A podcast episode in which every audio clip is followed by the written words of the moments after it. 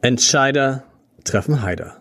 Wie erfolgreiche Menschen geworden sind, was sie geworden sind. Der Podcast.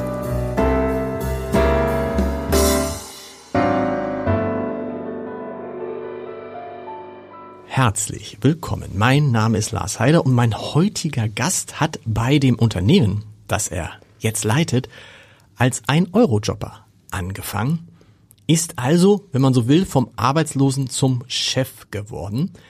Und das in einer Firma, die sich damals noch im Aufbau befand, von der man nicht wusste, ob die jemals so erfolgreich sein würde, wie sie jetzt geworden ist. Ich freue mich auf den Leiter von Stilbruch. Nicht zu verwechseln mit Stilwerk. Das gibt's auch. Darüber sprechen wir nachher auch. Auf Roman Hotgenrott.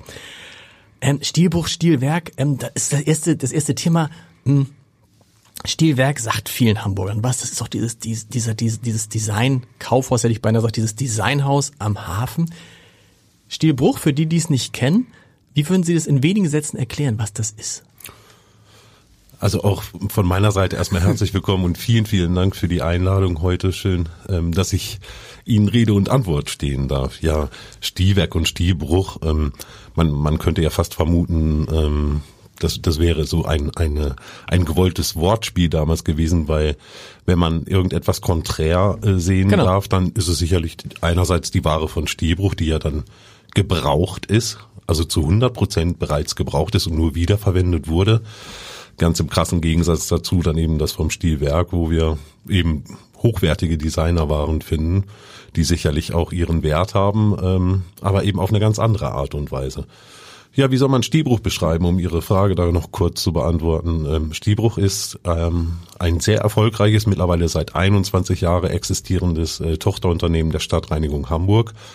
Um es kurz zu machen, wir verwenden alles, was nicht nied- und nagelfest ist, wieder. Das heißt, Dinge, die mm, durch die Bürgerinnen und Bürger hier entledigt werden, denen nehmen wir uns an und äh, versuchen die ein Stück weit wieder aufzubereiten und wollen die dann für kleines Geld hier verkaufen und ja, durch den Verkauf erzielen wir natürlich auch ein paar Erlöse, können somit Arbeitsplätze schaffen, können aber dennoch immer noch ähm, soziale und kulturelle Geschichten hier in Hamburg unterstützen und ja, macht, macht glaube ich, jedem Spaß hier. Sie haben es gerade gesagt, man es liegt, es liegt nahe Stilwerk und Stilbruch, aber mhm. es hat tatsächlich nichts miteinander zu tun. Man hat nicht dieses, diesen, woher kommt dieser Name Stilbruch?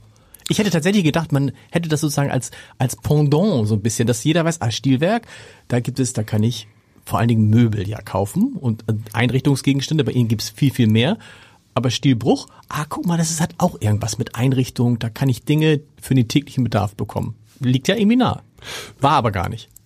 Wahrscheinlich nicht. Also okay. ich bin nun kein, kein Kind der, der Gründung aus 2001. Ich selber bin seit 2004 dabei äh, weiß aber dennoch, dass wir ähm, zu, zu Beginn, also vor dem Jahr 2001, auch eine Werbeagentur damit beauftragt haben, eben eine Namensfindung, ein Corporate Design insgesamt dafür zu finden, für dieses Unternehmen, für das Vorhaben.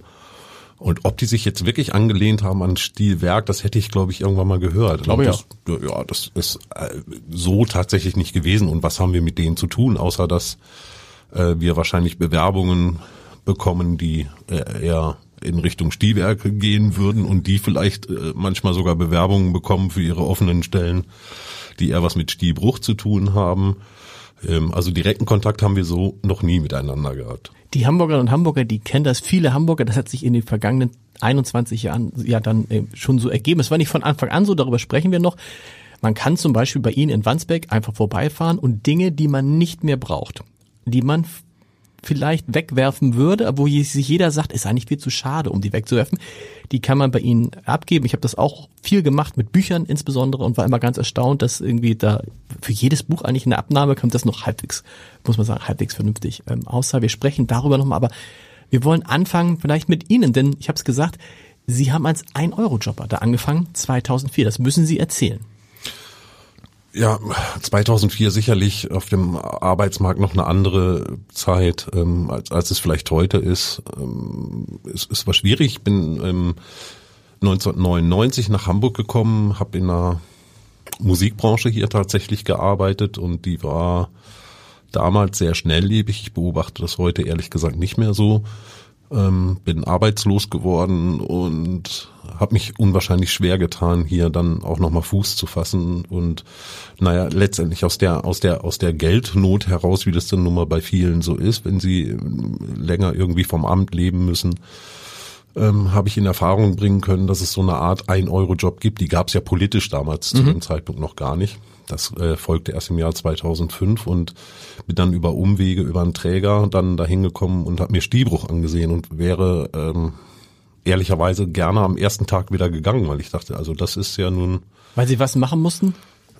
Äh, gar nicht, was ich machen musste, also. sondern ich, ich sag mal, die, die damals dort herrschenden äh, ähm, äh, es, es war sehr chaotisch, mhm. um, um das einfach mal zu sagen, wirklich sehr chaotisch, also sehr, sehr unorganisiert, sehr, sehr verspielt, aber ich habe un, unwahrscheinlich schnell eben dieses Potenzial gesehen und ähm, naja, ich, ich hatte ja genügend Energie, ich war ja lange genug arbeitslos, also habe ich. Wie lange waren Sie arbeitslos? Oh, ich war anderthalb Jahre okay. arbeitslos und ähm, das hat mir schon sehr zu schaffen gemacht. Von daher bin ich dann relativ schnell an die damaligen Vorgesetzten herangetreten und habe halt vorsichtige Verbesserungsschläge gemacht, ja? wie, wie, wie man wie man sowas vielleicht optimieren könnte und Ne, die das sind halt zwei Geschäftsführer gewesen und äh, die haben sich dann immer lächelnd angesehen, wenn ich dann da oben war und meinten, naja, dann probier's doch mal, probier's mal. Also das, das war so so ein ganz guter Weg auch für mich persönlich irgendwie, dass ich, dass man mir das zugetraut hat. Okay, habe ich gedacht, wenn ich wenn ich's probieren soll, dann traut man mir ja auch was zu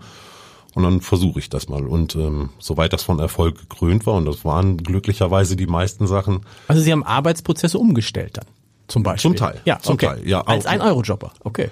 Genau, als ja. ein Eurojobber. Ja, das, das führte sogar dazu, dass andere, da waren ja auch andere ein Eurojobber hm. und ähm, das, da gibt's dann eben so ganz lustige, lustige äh, Gegebenheiten, wenn die dann äh, wenn sie dann die anderen ein Euro Jobber grüßen sollten und mich sahen und dann mit ab ja dich ja nicht irgendwie du bist ja kein ein Euro Jobber und dann so äh, äh ich bin doch, äh, ja. also ich bin ein Euro Jobber ach so okay sehen Sie, das, das, das hat natürlich immer ein Stück weit auch was mit dem Verhalten oder mit einem gewissen Auftreten da zu tun. Also ich habe relativ schnell eine hohe Verantwortung übernommen. Aber das liegt mir auch so im Blut. Also ich kann eigentlich nur, wenn ich, wenn ich ähm, mich an eine Aufgabe begebe, dann möchte ich die irgendwie mit, mit Leidenschaft und mit, mit aller Kraft auch machen.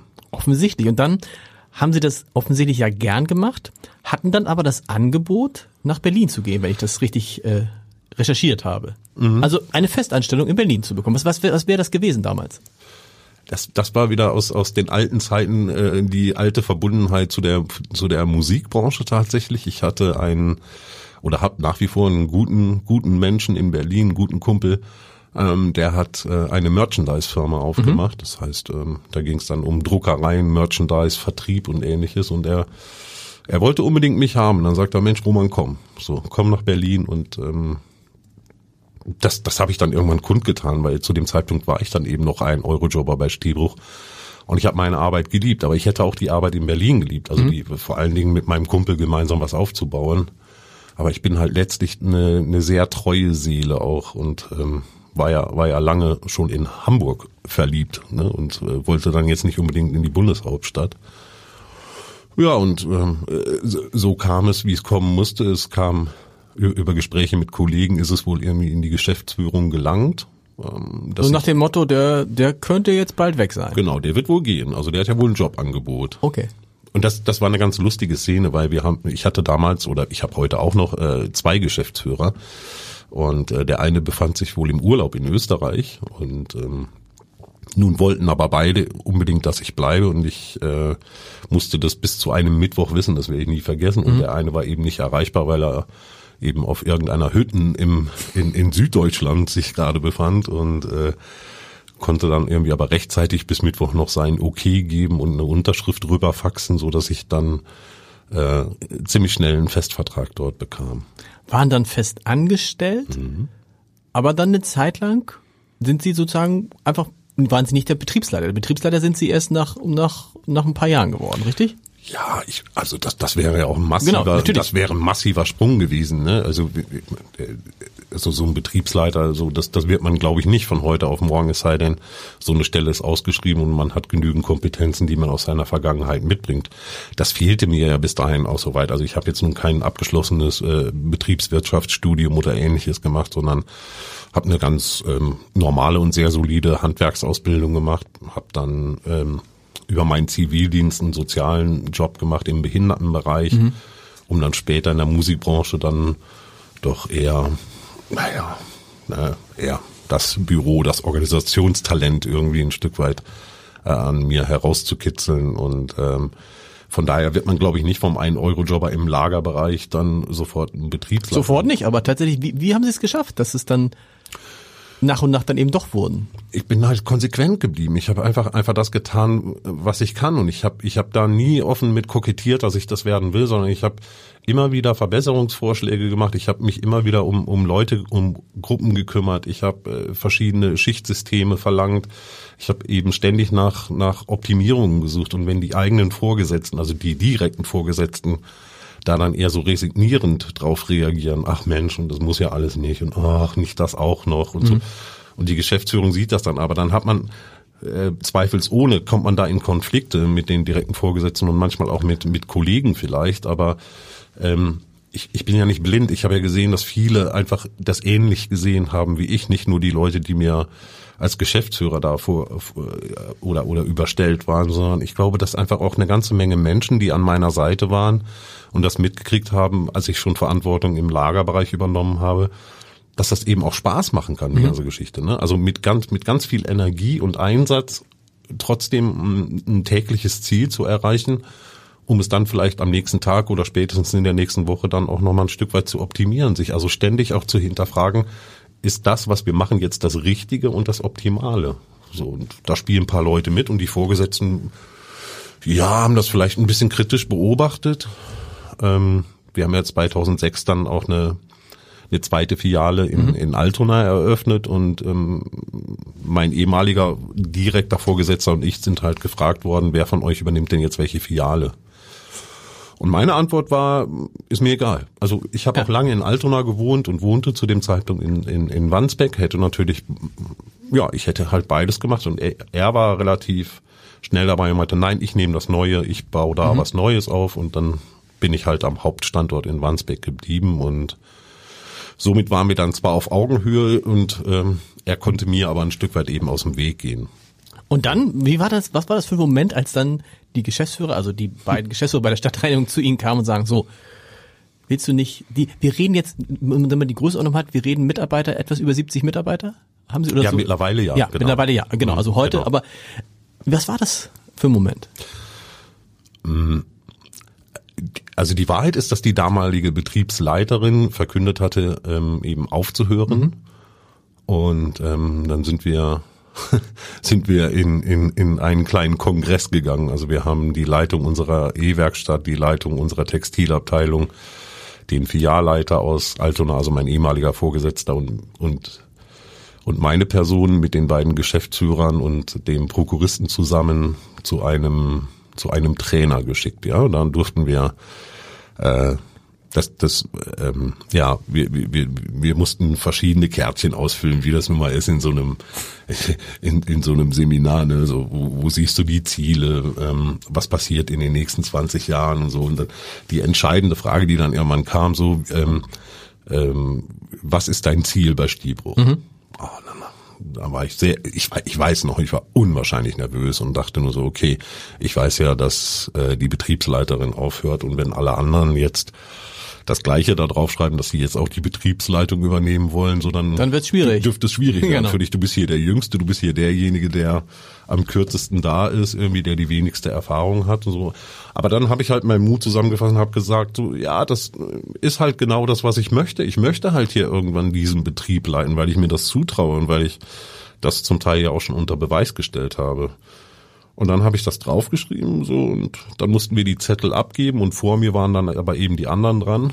Und dann habe ich schon gesehen, ja, der eine wollte die Abteilung weiter ausbauen, die andere auch und dann kam so der andere Filialleiter und dann dachte ich, na, mal gucken, was er jetzt möchte. Und dann schrieb er da drauf nur weg.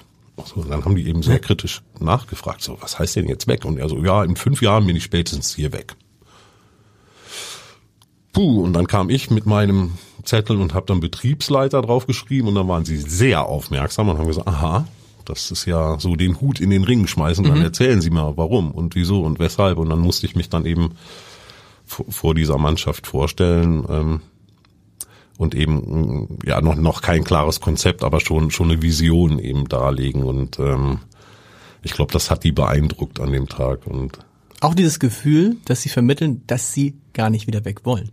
Ja. Dass das sozusagen jetzt, das ist ihr ihr Beruf, ihr, ja. ihr ihre Berufung, Beruf, Leben offensichtlich. Ja, das ist es. Ja. Absolut, genau. Definitiv. Das, also das weiß ich und das spüre ich eigentlich mit mit mit jeder Faser und jeden Tag, auch wenn es immer wieder mal Rückschläge gibt oder oder Leute nicht so an dem Strang mitziehen, wie ich mir das wünschen würde. Aber ja, das zeigt ja wieder, das zeigt ja wieder, das hat ja mal, Olaf Scholz hat das, glaube ich, mal gesagt. Er hat gesagt, man muss es nicht nur, also man muss es auch können, aber man muss es halt auch wollen.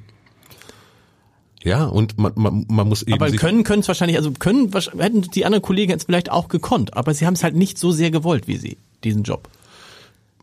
Ja, ich, ich weiß, ich gucke dann aber auch nicht so nach links und rechts, okay. so, weil ich, weil ich dann schon, schon eine relativ klare Vorstellung davon habe, wie ich, wie ich so eine Geschichte umsetzen würde. Und natürlich habe ich, habe ich sehr viel Glück gehabt, in einer relativ unstrukturierten, unorganisierten Firma da zu landen oder in einem Projekt einer eines großen Konzerns mhm. irgendwie ähm, und und hatte eben auch ein Stück weit das Glück, das mit mit Erfolg irgendwie ähm, äh, zu packen. Denn ähm, wenn man sich Gebrauchtwarenkaufhäuser so in Europa oder in, oder fangen wir klein an in Deutschland irgendwie ansieht, die arbeiten ja oft nicht wirtschaftlich erfolgreich. Mhm. Ja? Also die gucken ja auch immer zum ich sage mal, vielleicht mit Bewundern, vielleicht auch manchmal mit Argwohn ein Stück weit nach Hamburg und Hamburg ist ja so ein Best Practice Beispiel mhm. für Sie, dass Sie mal sagen, wie machen Sie denn das so? Ey, Sie Sie, sie, ähm, sie erfüllen hier die Vorgaben aus dem Kreislaufwirtschaftsgesetz als, als Unternehmen Stadtreinigung Hamburg eben mit der GmbH Stielbruch. Ähm, und gleichzeitig machen sie dann noch, äh, also sie schaffen das, sich selbst zu finanzieren. Und ähm, ja, manchmal bleibt ja sogar ein bisschen Geld über ne? und man, man darf das sogar abführen, was die Stadtreinigung wiederum für soziale und vernünftige ja. andere Projekte einsetzt. Das sind, sind natürlich alles so Dinge, ähm, da steckt ja viel von mir auch drin tatsächlich. Also von, von, von meinem Engagement und ob das jetzt andere auch so gemacht hätten, ich glaube nicht. Andere hätten das irgendwie anders gemacht. Aber äh, ich glaube, da müssen immer ganz viele Dinge ähm, ja zueinander kommen auch so. Ne? Man, man kann sagen, okay, ich möchte absolut nur erfolgreich sein, ich möchte nur nachhaltig sein, ich möchte nur sozial kompetent sein oder so.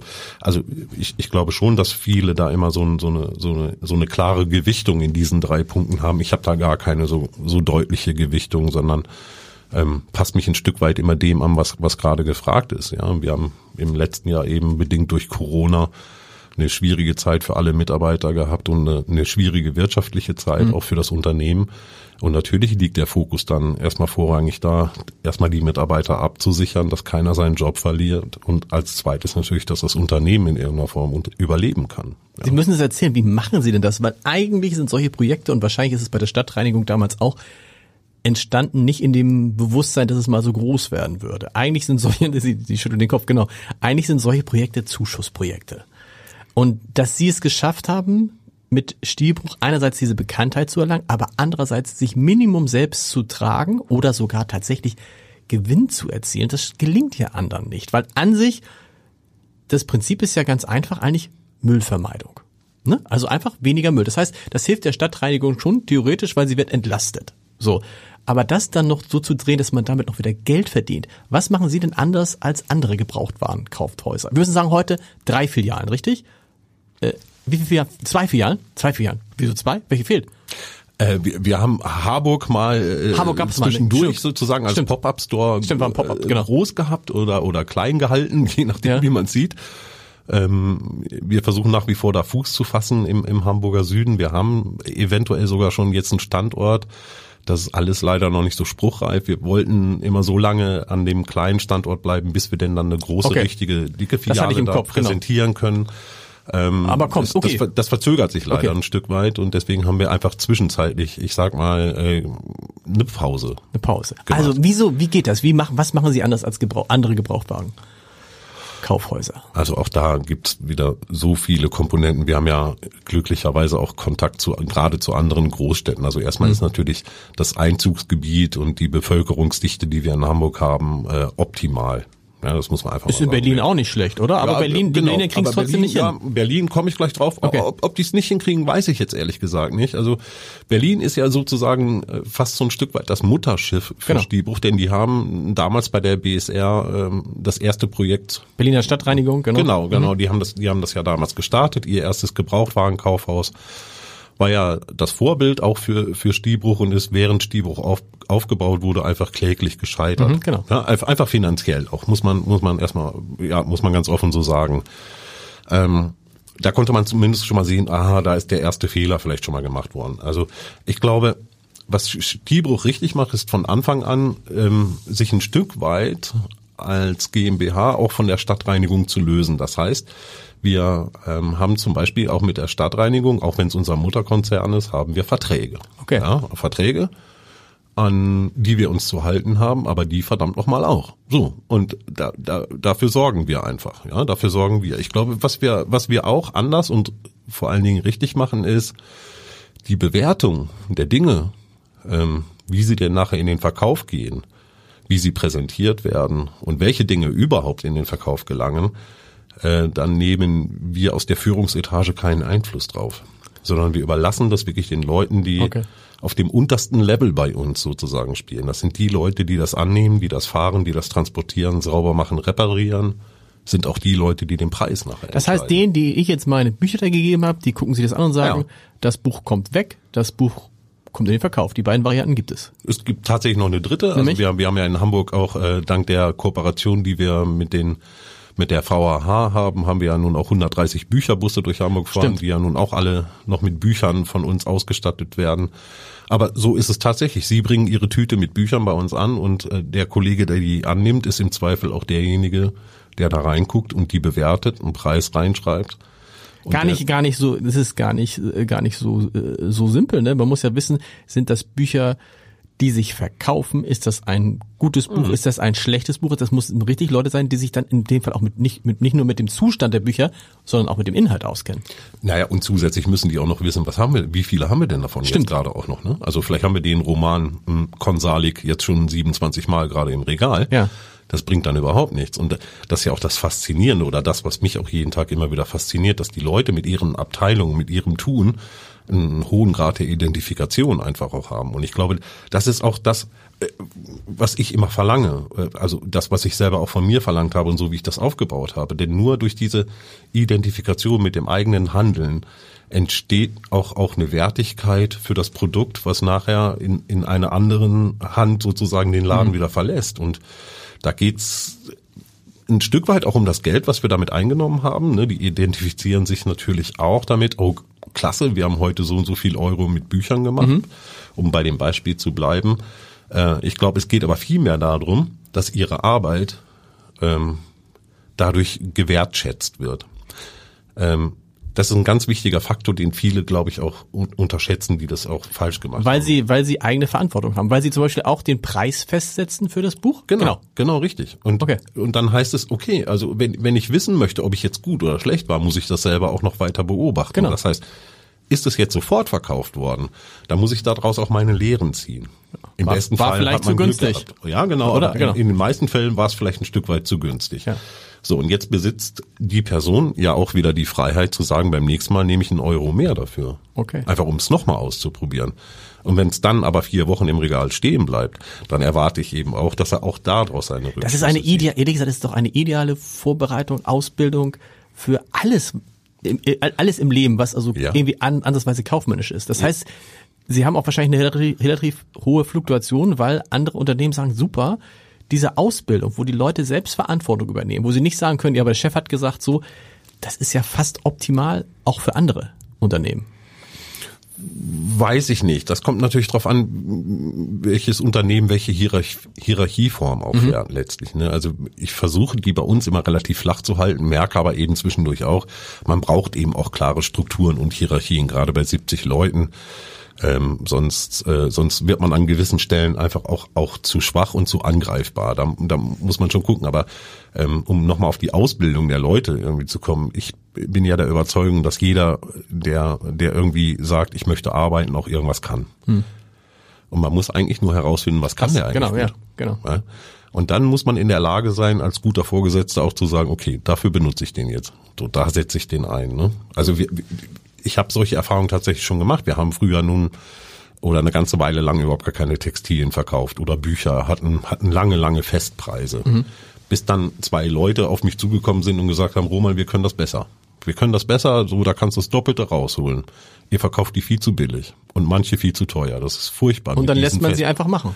Und dann sage ich, okay, dann, dann lass uns darüber reden. Was nehmt ihr euch vor? Was habt ihr euch versprochen? Wie lange äh, braucht ihr dafür Zeit, bis das Realität ist? Und meistens dauern solche Sachen, ich sage immer ein halbes Jahr Anlaufzeit und dann äh, finde ich, sollte man immer spätestens nach einem Jahr die Dinge auch bewerten.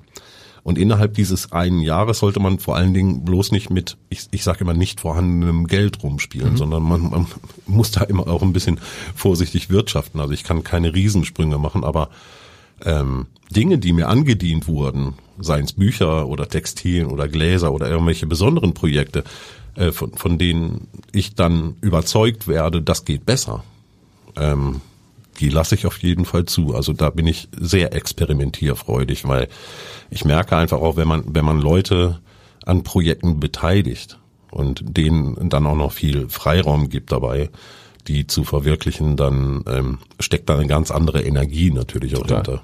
Ne? Sie müssen mal sagen, was kommt, wie viel Dinge kommen da denn in einem Jahr so an bei Ihnen? Oh, wie viele? Ich wie viele? Kann, wird das irgendwie gezählt? Reden wir über? Ja, ja, ja, ja. ja. Also wie viele ankommen? ist äh, tatsächlich schwierig zu sagen, weil wir da rechnen wir schon in Kubikmetern und Tonnen. Ich kann, okay. Ihnen, ich kann Ihnen aber sagen, dass wir weit mehr als eine halbe Million Abverkaufsvorgänge pro Jahr haben. Okay, das heißt eine halbe Million Produkte sind schon mal, aber das ist die Frage, von denen, die kommen, wie viel sagen Sie, nützt nichts, kann ich nicht verkaufen und schmeißen Sie dann doch weg oder recyceln Sie dann in dem Fall? Die aller, allerwenigsten, muss man ehrlicherweise. Okay. Ja, nee, wir haben ja, also wir haben ja drei große Lieferanten, nenne ich das immer. Ne? Also bei der Stadtreinigung splittet sich das nochmal in die schonende Sperrmüll ab, wo das kennen wir, mhm. wenn die Kollegen zu Ihnen nach Hause kommen. Mhm. Auch gerne mal in den fünften Stock mit einer großen Truppe und räumen Ihnen die Bude leer. Ähm, da nehmen die dann natürlich alles mit, was, was sie gerade loswerden wollen, Elektrogeräte, wie auch immer und alles, was da noch brauchbar ist, landet dann eben automatisch bei Ihnen. Ja, automatisch bei. Okay. Äh, sehr großer äh, Anlieferer ist dann eben auch, sind dann die Sammelpunkte der Recyclinghöfe mhm. in Hamburg, derer wir ja nun zwölf Stück im Moment das haben. Das heißt, die, die auch immer gucken und sagen, guck mal, das nicht wegschmeißen, kommt genau, Okay. Genau. Mhm. Und das eben auch mit, mit, einem ständigen Austausch. Nicht nur mhm. telefonieren mhm. und sich mal in die Augen gucken. Nein, nein. Also der Austausch heißt zum Beispiel auch Hospitation. Dann kommt eben ein Mitarbeiter vom Recyclinghof und arbeitet für drei bis fünf Tage einfach mal beim Stiebruch, um mhm. zu sehen, was ist eigentlich gefragt, wie behandeln die die Dinge. Und im Umkehrschluss natürlich sind dann Mitarbeiter von uns, die auf dem Recyclinghof arbeiten und dort im besten Fall auch nochmal den Mitarbeitern zeigen können, guck mal, sowas dürft ihr nicht zulassen, dass das weggeschmissen ah, okay. wird. Ja. Ja, und, und äh, die dritte und ähm, mitunter wichtigste Sache sind natürlich die äh, Privatleute, die bei uns persönlich vorbeikommen, die Sachen andienen, weil sie einfach ja ihr, ihr Herz an, an gewisse Dinge verloren haben und sagen, ich kann das nicht guten Gewissens zu einem Recyclinghof ja. bringen, weil Recyclinghof bedeutet für viele, ich muss es jetzt in den Müll werfen.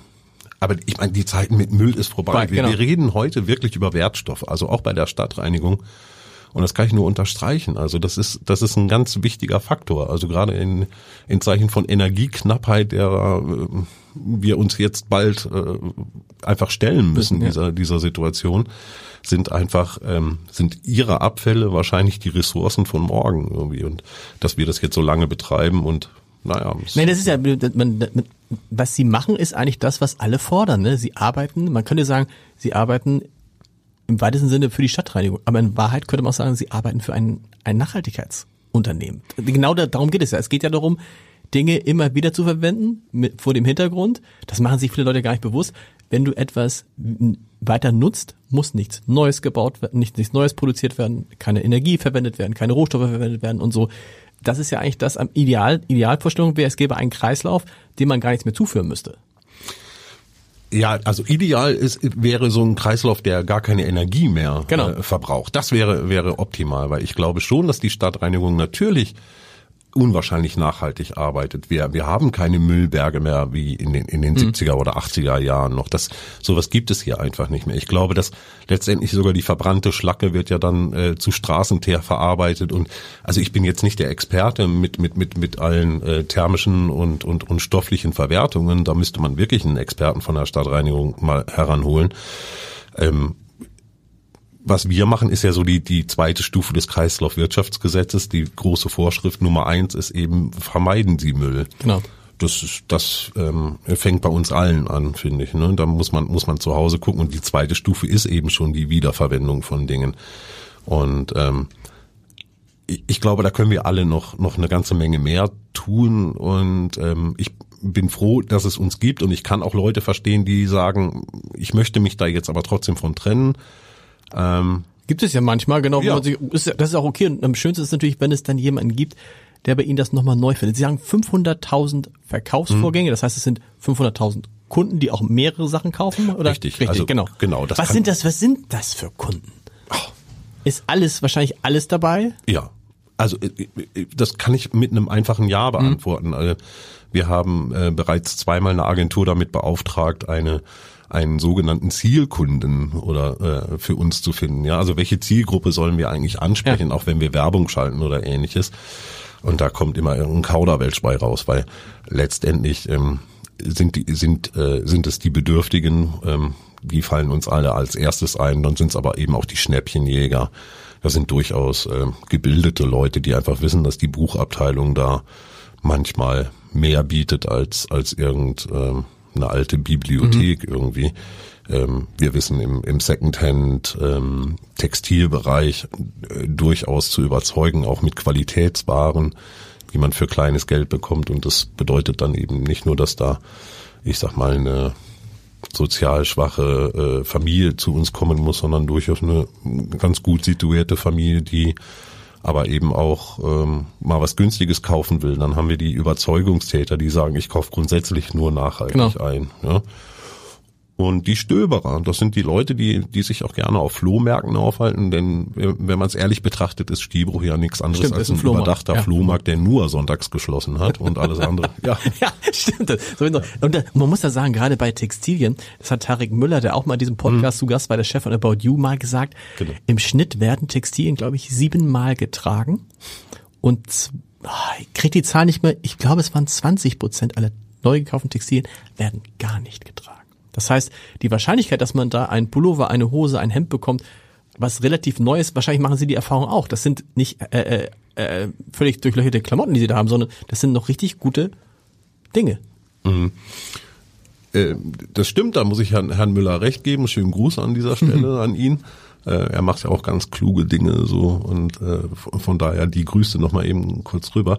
Nein, ähm, wir wir stellen das auch fest. Ähm, das hat meines Erachtens, aber so- oder die Feststellung, die wir machen, gerade im Textilbereich, ist oft bei bei der älteren Generation so. Man würde das jetzt, äh, man würde äh, die Jungen jetzt sehr verteufeln, wenn man denen das vorwürfen würde oder mitgeben würde. Ich glaube, die tragen ihre Sachen schon einigermaßen. Die ältere Generation ist einfach noch so eine, so eine, so eine, ich horte noch mal etwas im Schrank Ah, okay. Generation. Also, also ich persönlich sage das meiner Mama auch immer. Mama, also ich habe genügend Haushaltsauflösungen gesehen. Das Schlimmste ist immer, wenn, wenn ihr immer diese ganzen Dinge aufbewahrt, gebt Ja. sie bitte ab. So, es, es wird heute nichts mehr weggeschmissen, was in irgendeiner Form noch zu gebrauchen ist. Aber Ja. im Zweifel, Das ist die Angst dann bei älteren Ja. Leuten so, oh, ich, das kann man doch nicht wegschmeißen, aber darum geht's ja nicht. ja, Ne? und bei mir zu Hause würde man sagen, das für gut. Ne? Ja, genau, genau, genau. Also und, und das, das sind zurzeit nur, wer braucht denn jetzt noch 17 Strumpfhosen für Ja. gut oder oder 24 Mäntel für gut?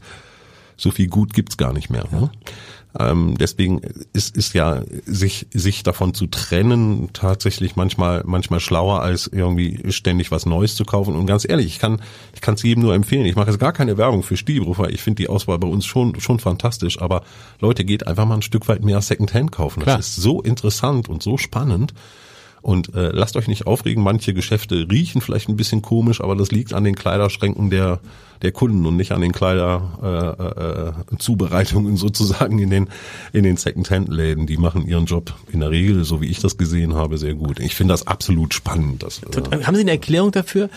Ich, wenn man wenn man so wie ich Kinder hat, dann lernt man relativ schnell, dass es gar keinen Sinn macht, gar keinen Sinn macht, nicht neue Klamotten zu kaufen für Kinder, weil die Kinder ja eine schlechte Eigenschaft haben, sie wachsen und das heißt teilweise hast du diese Hose gefühlt zwei, drei Monate an oder ist sie zu kurz? So. Mhm. Das heißt, wir, wir nehmen nur gebrauchte Sachen für die Kinder, weil andererseits wäre sonst die, ähm, ähm, die Lebensdauer eines Produktes für Kinder total gering. Trotzdem gibt es ganz, ganz viele Leute, denen so wichtig ist, was Neues zu haben. Was sagen wir denen denn jetzt mal?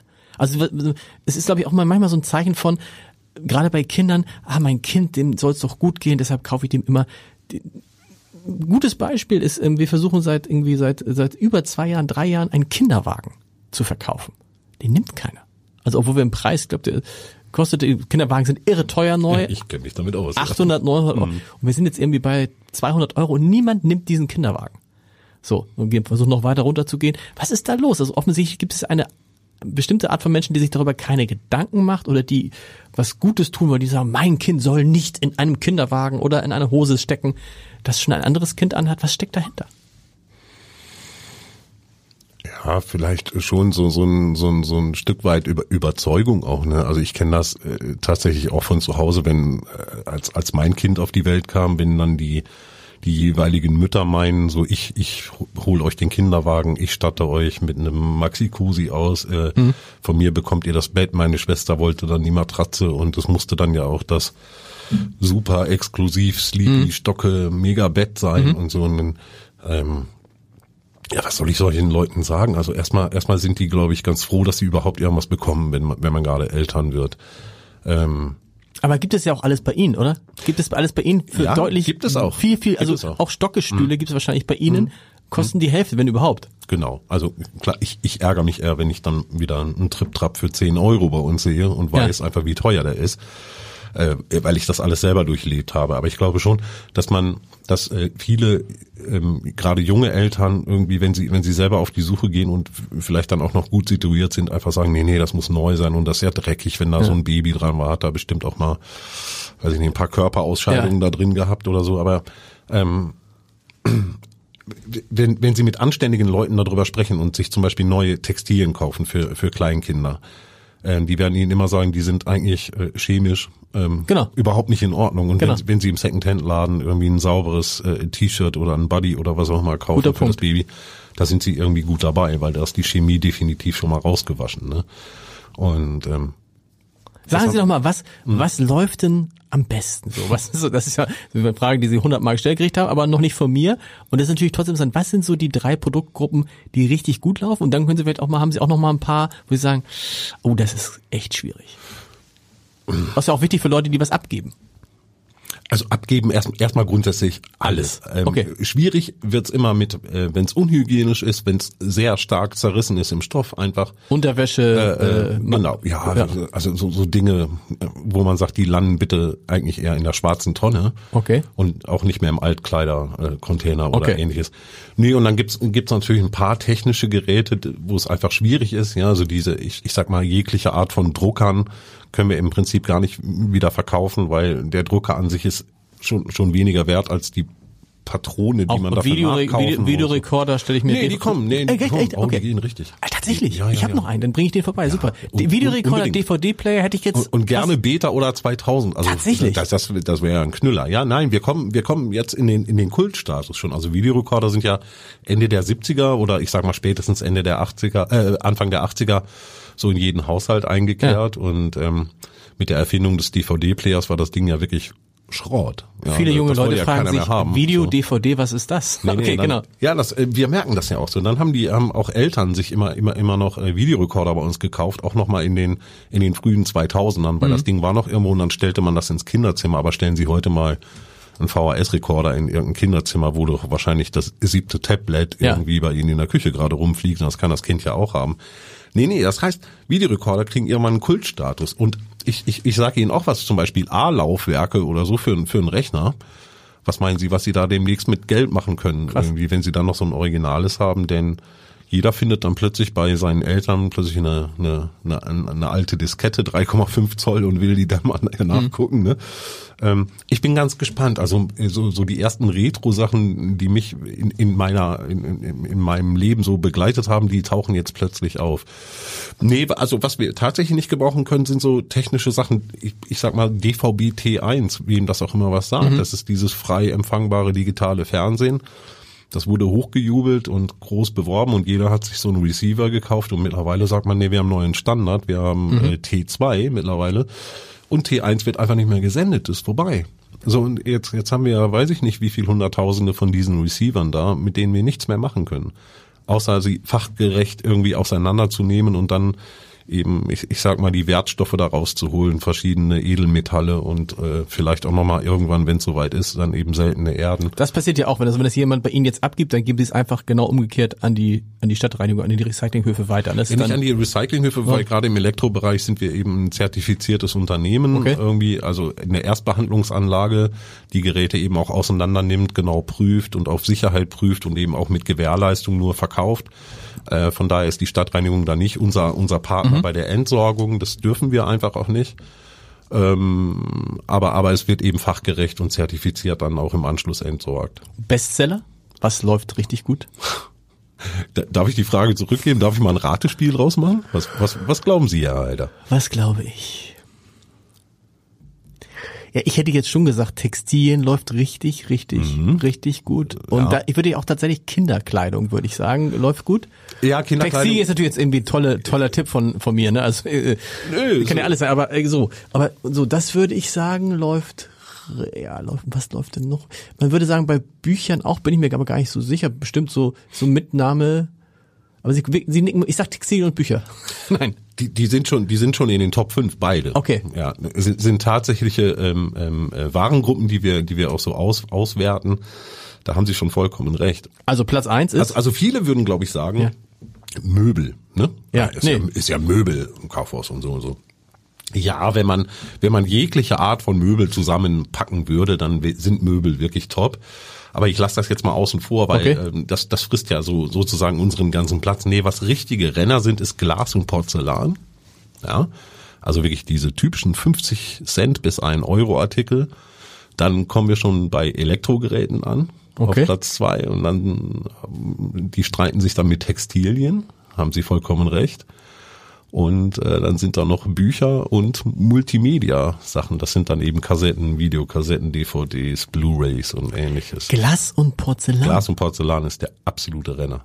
Also wir reden über Glas, Gläser. Gläser, ja. Weingläser, 50 Cent, Weingläser, äh, Sektgläser, Sektgläser. Porzellan, sag ich mal, Töpfe, Teller, äh, Service, äh, weiß, weiß der Teufel. Und wenn es nur eine Suppenkelle ist oder so, da, ähm, da geht die Luzi. Hätte man früher so gesagt. weil das ist, Nee, da hat man ja ernsthaft. viel Also- zu Hause und denkt so, ach nee, das lohnt sich, dass er und tut sie lieber in Glascontainer. Nee, um aber- Gottes Willen. Ja, aber vielleicht ist auch die, ein Stück weit, ich, ich sage ja immer, es ist ein, ein Stück weit auch die Faszination. Also ich glaube, man, man, man kommt in den Laden und das erst, also ich sehe es relativ häufig und dann denke ich mir, oh, wie schön und so, das hat Mama doch auch gehabt, als ich klein war. Ja. Oder mal, ne, das ist das Besteck von Oma oder wie cool und ey, sowas gab es mal. Und ich glaube, da, da macht man einfach, da, da kauft man auch manchmal aus Kult einfach irgendwas, weil weil es natürlich auch so verdammt billig ist, ja. Also irgendwie so, man, jeder hat mal eben 50 Cent oder 1,50 Euro über für was Klar. weiß ich nicht, für, für, für ein paar Teller und eine Tasse oder wenn es schick aussieht, eben gerne auch mal fünf Euro. Ähm, ich glaube aber, dass auch viele einfach zum Stöbern kommen und sagen, oder, oder eben auch mit einer gewissen Absicht sagen, ich brauche eigentlich heute ein Bett und gucken dann und bei den Betten, nee, da ist nichts los, aber rennen durch den Laden und bleiben dann bei Glas und Porzellan irgendwo hängen und sagen, Mensch, das ist aber ein schöner Dekoartikel hier. Kannst du dir das vorstellen, ja? Bei mir zu Hause würde man sagen, das sind diese ganzen Stehrümskes, ja? Also Ja. alle Dinge, die irgendwo herumstehen und die keiner Furchtbar, braucht wenn man sauber machen muss. Ja, genau, die dann- man ständig nur sauber machen muss. Und ähm, das gehört eben alles mit zu Glas, Porzellan und ist ein ganz schöner Renner bei uns, ja. Das hätte ich nicht. ge- Mhm. Gibt's eigentlich, eine- gibt's eigentlich für Sie in, in den Preisen so, so, so ein Ding nach oben, wo Sie sagen, wir verkaufen nichts, was über Summe X kostet?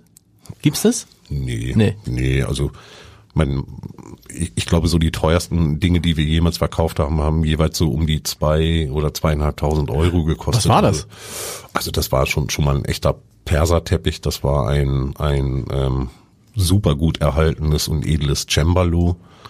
Äh, daran erinnere ich mich. Oder auch kürzlich mal eine sehr edle Couchgarnitur, die wir in der Filiale in Altona angeboten Okay. haben.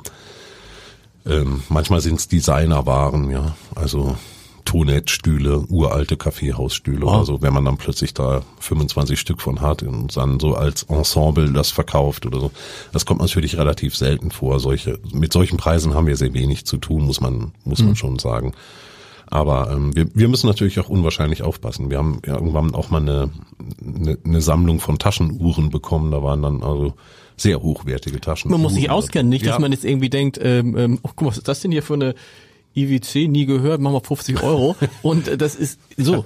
So, soll ja auch schon vorgekommen sein. Es gibt ja, es gibt ja die alte Geschichte, dass ähm, jemand bei uns ein Bild gekauft hat für 45 Euro und ähm, er, er ist dann Wochen später wiedergekommen. Also einer der wenigen, die mal wiedergekommen sind Ja. und uns erzählt haben, was damit eigentlich passiert ist. Und er hat es dann in ein äh, uns allen nicht unbekanntes Auktionshaus hier in Hamburg gebracht und hat dann irgendwie 15.000 Euro oder so damit gemacht. Krass. Ähm, aber ich glaube, da brauchen wir uns auch nicht lange ärgern. Das ist, das ist, das, sowas geht einfach durch und letztendlich ist das ja auch ein Stück Werbung, irgendwie, dass Total. man, dass man sagt, Sind denn, sind denn da viele, kommen denn auch bei Ihnen viele, die dann hinterher auf Flohmärkte gehen, die Händler sind, die selber Second-Händler, äh, äh, Second-Hand, Second-Hand-Händler sind? Ja. Äh, ganz bestimmt. Ich höre das, ich höre das immer wieder von Kollegen. Ich habe mir das abgewöhnt, mittlerweile auf Flohmärkte zu gehen, alleine. Alleine schon aus dem Grund, weil ich einfach weiß, welche, welche, ähm, äh, welche, welche Kundschaft von uns sich da aufhält und ich, ich möchte vor allen Dingen überhaupt nicht irgendwie in den, in den Verdruss kommen, irgendwie mir nachsagen zu lassen, irgendwie der Betriebsleiter von Stiebruch hängt ja am Wochenende auf irgendwelchen Flohmärkten Ja. rum und so, Gott weiß, was der da macht. Nee, nee, das, das ähm, juckt mich nicht mehr so, aber ich habe natürlich eine Menge Kollegen, die das dann auch feststellen. Ja, so nach dem Motto, den Schrank hat er doch bei uns gekauft Ja. für 65 und bietet den da jetzt für 400 an, ob er die jemals bekommen hat oder so. Egal, aber es bleibt, es bleibt im Kreislauf. Das ist ja ganz gut. Es bleibt Genau, im genau. Kreislauf und heißt ja auch, auch am Ende wieder nur, aha, okay, wenn der kommt nächste Woche, da guckst du aber mal genauer Ja, hin, so, ne, was der kauft. Und das, das ist das. Das gehört mit zu dieser Aufmerksamkeit. Das hat nicht nur was mit dem Verkauf zu tun, sondern auch die Beobachtung beim Kunden. Und wir, wir merken das ja auch manchmal. Also so kurz vor der Ausgabe, so, wenn sich dann plötzlich so, so ein Knäuel an Menschen bildet, die, die sowieso jeden Tag da sind, dann wissen wir, aha, irgendwas steht jetzt hier hinten drin, was, äh, was irgendwie das Interesse geweckt hat. Das heißt nämlich, die wollen relativ schnell dahin kommen, sich den Preis oder das Objekt unter den Nagel reißen, um es dann zu kaufen. Und äh, da habe ich schon schon in der Vergangenheit, als ich noch äh, im Lager tätig war, auch so meine Spielchen gemacht. Ne? Nämlich? Ich, ja, ich habe ich hab dann gefragt, so was wollt Ja. ihr denn haben? Weil irgendwann sagen die es dann schon. Okay. Und dann habe ich gesagt, okay, was ist das wert? Oder soll ich jetzt irgendwie noch eine halbe Stunde nachgucken? Sag mir die Wahrheit. Also im Prinzip mache ich dann schon so eine so eine Art Auktion Okay. da vorne ne? und dann höre ich daraus, ja, ich würde 150, ich würde 200. Okay, dann merke ich, ja, das sind Händler. Okay, Roman, dann mach mal 300 Euro drauf. Und dann, nein, das ist zu teuer. Und dann stelle ich es da rein. Dann stelle ich Okay. es erstmal in den Laden. Und dann sage ich, so, jetzt steht 300 Euro drauf. Ja. Dann streitet euch drum. Wissen Sie, dann brauche ich auch nicht mehr lange gucken und dann warte ich. Und wenn ich es am selben Abend dann noch verkauft habe, also wenn es dann eine ganze Weile Mhm. gestanden hat an dem Tag, dann weiß ich, okay, die haben echt gekämpft darum heute. Viel schlimmer ist ja, wenn es mir egal wäre und ich, ich hätte irgendwie, weiß ich nicht, 35 Euro drauf gemacht, hätte es rausgebracht und der Erstbeste hätte es mir aus der Hand gerissen irgendwie. Das, das macht dann ja auch keinen Spaß. So. Also dann weiß man ja auch nicht, wofür man das macht. Dann hat man es noch nicht mal an den Ort stellen können, so dass, dass jeder mal eben die Chance gehabt hätte, sich das anzusehen oder so. Aber das sind Dinge, aus, aus denen müssen wir dann lernen. Aber um, um die Frage nochmal zu beantworten, ja, da kommen natürlich eine ganze Menge Leute, Klar. die, die jeden Tag kommen, aber die verschwinden nach einiger Zeit auch wieder. Nur Okay. es wachsen auch wieder neue. Ne? Also Letzte, letzte Frage zu Corona. Mhm. Ähm, Sie haben gesagt, das war natürlich eine schwere Zeit. Ich kann mir aber auch vorstellen, als es dann wieder losging, dann war es so eine Zeit, dann, weil die Leute waren ja alle zu Hause, haben ihre Häuser aus, oder stimmt es gar nicht, haben ihre Häuser ausgemistet und dann standen da auf einmal Berge vor ihrer Tür. Also um, um mit der letzten Frage anzufangen, Ja. ist, ja, ist ja so, wir, wir, wir haben zwar geschlossen gehabt, aber wir haben tatsächlich die Tore offen gehalten, solange es ging, für die Anlieferung. Genau. Also das haben wir auch versucht zu kommunizieren und wurde auch zum Teil angenommen. Relativ wenig, muss ich sagen. Es äh, erhöhte sich dann erst im Laufe der Zeit ein bisschen, weil das äh, war ja schon noch so eine Zeit, wo die Leute richtig noch Respekt und Angst Mhm. vor Corona hatten ne? und dann auch, auch freiwillig zu Hause geblieben sind. Wir erinnern uns alle, wie schön die Luft roch und äh, abends konnte man plötzlich Sterne in Hamburg sehen und so. Wow, was äh, was für eine schöne Zeit eigentlich, also was das angeht. Nee, oh, aber das ähm, das andere war ja nach, nach dieser verdammt langen Schließung, also wir haben ja von, von Mitte Dezember des vorletzten Jahres bis, bis Mai, hatten wir nun leider den Laden komplett geschlossen und Sie, ich, ich als Betriebsleiter war ja einer der wenigen, die dann eben nicht in Kurzarbeit äh, geschickt wurden und irgendwie versucht haben, das, das Schiff irgendwie am Laufen zu halten und das für Umbaumaßnahmen genutzt habe und ähnliches hab, hab mir natürlich auch Gedanken darüber gemacht, was ist denn, wenn wir, wenn wir jetzt wieder eröffnen, kommen die eigentlich alle wieder oder ist man vergessen? Ja? Manchmal, manchmal sind ja 20 Jahre von, bei irgendeiner Beziehung, da ist man ja froh, wenn man den Partner dann vielleicht gar nicht mehr sieht. Und Ja. Wer weiß, was die Leute entdeckt haben plötzlich in dieser Corona-Zeit und gesagt haben, ach guck mal, wir kommen ja auch ganz gut ohne Stihbruch klar. Und ähm, ich werde nie diesen ersten Samstag vergessen. Also auch noch diese, dieser, dieser Konflikt mit meinen Geschäftsführern, die da meinten, ah, dann öffnen wir wohl am Montag erst. Und ich so, nein, wir können ab, ab Samstag öffnen. Also los. Warum, warum, Ja. Lass uns den Samstag mitnehmen. Der Samstag ist total klasse. Und dann, ja, willst du das jetzt überstürzen? Ich so, ich will nichts überstürzen, ich will einfach wieder schnell öffnen. Ich möchte ein klares Zeichen jetzt setzen. Und dann äh, haben wir auf jeden Fall samstags geöffnet. Und mein Filialleiter aus Wandsbek rief mich dann irgendwie, also wir öffnen um 10 Uhr, muss man dazu wissen. Und er rief mich dann irgendwie so um 20 nach 9 an und meinte, "Ro- Roman, ich muss jetzt schon aufmachen. Das geht nicht. Die Schlange ist unendlich und äh, wir müssen die Leute ja hier Stück für Stück reinlassen und wir dürfen ja nur eine gewisse Anzahl an Menschen Klar. auch in den, in den Verkaufsraum lassen. Von daher endete diese Schlange nie. Ich habe ähm, übrigens ein, ein heimliches Handyvideo gemacht, man darf das ja glaube ich heute gar nicht so sagen, weil ich bin da einmal durchgelaufen, habe diese Schlange, diese Länge der Schlange einmal kurz gefilmt, indem ich mein Handy so am, an den Bauch oder an die Brust gehalten habe. Es war unwahrscheinlich, wie die Menschen da reagiert haben. Wir haben eben leider Gottes nur eine Kasse und teilweise haben die Kunden bis zu 45 Minuten angestanden, um ihre Ware zu bezahlen. Kommen nach 45 Minuten an die Kasse, begrüßen meine Kassiererin und, und sagen voller Freude, wie schön, dass sie wieder geöffnet schön. haben. Kann man, kann man ein besseres Lob bekommen als sowas oder, also ein, eine solche Freude, die, die da entgegengebracht wurde und äh, äh, ja auch auch für mich da ist nicht nur ein Stein vom Herzen gefallen da sind auch so ein paar Tränchen in die Augenwinkel gekommen wo ich dann sage oh Gott ey, wie schön also gut dass das noch geklappt hat ja Die Menschen haben es nicht vergessen. Ich könnte ihn wirklich noch, allein schon wegen der Stimme, könnte ich ihn noch stundenlang tun, aber auch das Stilbruch. Also Leute, nichts, die, die, die, die Botschaft ist, nichts wegschmeißen, Mhm. vorbeischauen, hingehen und es hat große Freude gemacht. Vielen Dank. vielen vielen Dank auch an Sie danke Herr Heider